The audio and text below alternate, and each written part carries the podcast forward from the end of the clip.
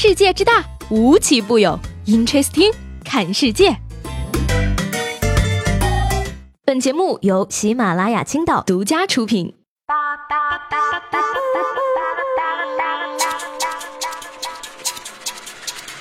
Hello，大家好，欢迎收听本期的 Interesting，我是西贝。说起来呢，北方最近呀又降温了。这次降温呢，可以说是非常完美的对南北方做了解释啊。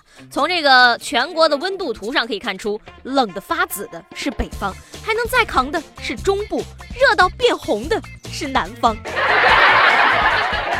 真蓝啊，也是真冷。这么冷的天儿，能出来作妖的，都是年底要冲业绩的。说前两天呢，在这个山东菏泽的一个高速服务区内呢，一名女子因为结账问题大闹服务区，不仅将这个服务区售卖的玉米扔得满地都是，而且还脱衣服追赶围观者，期间还声称呢，说我精神病，我有证。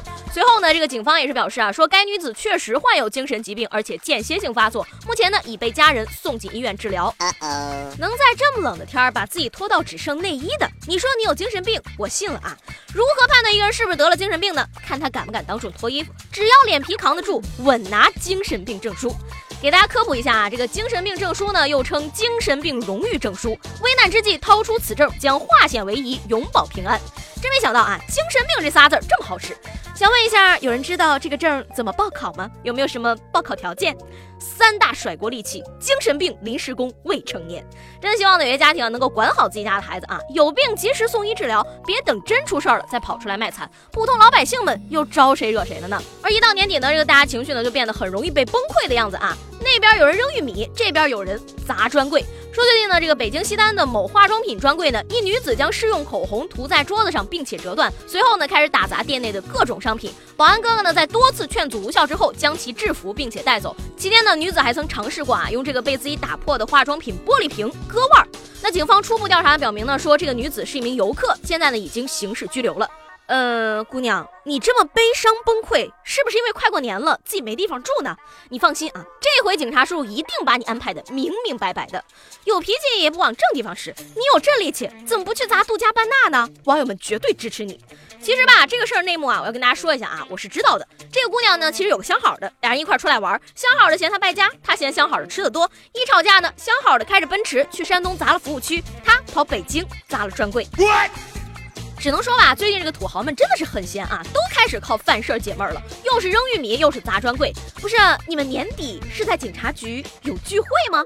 说这个在二十五号凌晨呢，珠海金堂交警大队拦截了一辆玛莎拉蒂，经查呢，这个车主是醉驾。据了解啊，车主邝某今年二十四岁，是珠海某高校的大四学生。当晚呢，邝某带着女朋友和另外一对情侣到某音乐餐厅吃饭，并且喝了红酒。而目前呢，他也是已经被刑事拘留了。你看看人家二十四岁开上了玛莎拉蒂，而我的二十三岁正在排队等着共享单车给我退押金。果然吧，这有些东西呢，如果你出生的时候没有，那这辈子可能就再也不会有了。现在有钱人的败家方式跟咱们穷人确实不一样啊。不过呢，现在这个社会，你光有钱没用，还得有脑子，有脑盆满钵满，无脑寸步难行。说这个大连姑娘小娜呢，前不久在某视频网站上认识了一位男粉王乐，他自称是有钱人，想要以每月两万块的价格包养小娜。那随后一个月的时间里呢，小娜曾经先后三次跟他发生过关系。然而一个月之后，当小娜索要包养费的时候，却被他拉黑了。你等会儿啊，不是你们发生关系之前没有要过定金吗？难不成干这个也有试用期？双方自愿还没给钱，你说诈骗吧，也没骗钱。这种报警该怎么说？警察叔叔，我被。骗炮了，所以说吧，人呢别光顾着赚钱啊，也该多学学知识。不知道有句老话叫“不见兔子不撒鹰”吗？一个好色，一个贪财，你们俩真的是不该提什么包养啊，应该就地结婚。说起来呢，八零后忙着结婚离婚，零零后忙着谈恋爱分手，只有我们九零后稳的一批，只想赚钱或者抽个奖。当个锦鲤什么的，但是呢，我也劝大家都现实点啊，别总想着找什么富二代。富二代有什么意思？富二代能给你直播打拳吗？富二代能给你直播爬杆吗？富二代能给你直播举杠铃吗？富二代跳得了标准的社会摇吗？富二代不就是有钱吗？有钱有什么用？老了不还是都贡献给保健品了？嗯。说最近呢，上海的柴女士八十一岁的父亲去世了啊。那柴女士在料理后事的时候呢，发现平时父亲不让自己进去的小房间里，竟然放着满满一房间的保健品，其中许多都被拆封，而且呢已经过期了。那售卖这些保健品的商家承诺呢，说购买该产品只要活到一百岁，就能获得一百万的奖励。其实呢，你动动脑子想就应该明白，商家根本就没打算给你这一百万。如果真的打算给，那商家是希望你活到一百，还是不希望你活到一百呢？吃了我的保健品。活到一百算我输。其实呢，这个老人的想法我是可以理解的啊，这就像已经开始脱发却还要拼命用生发水挽救的我一样。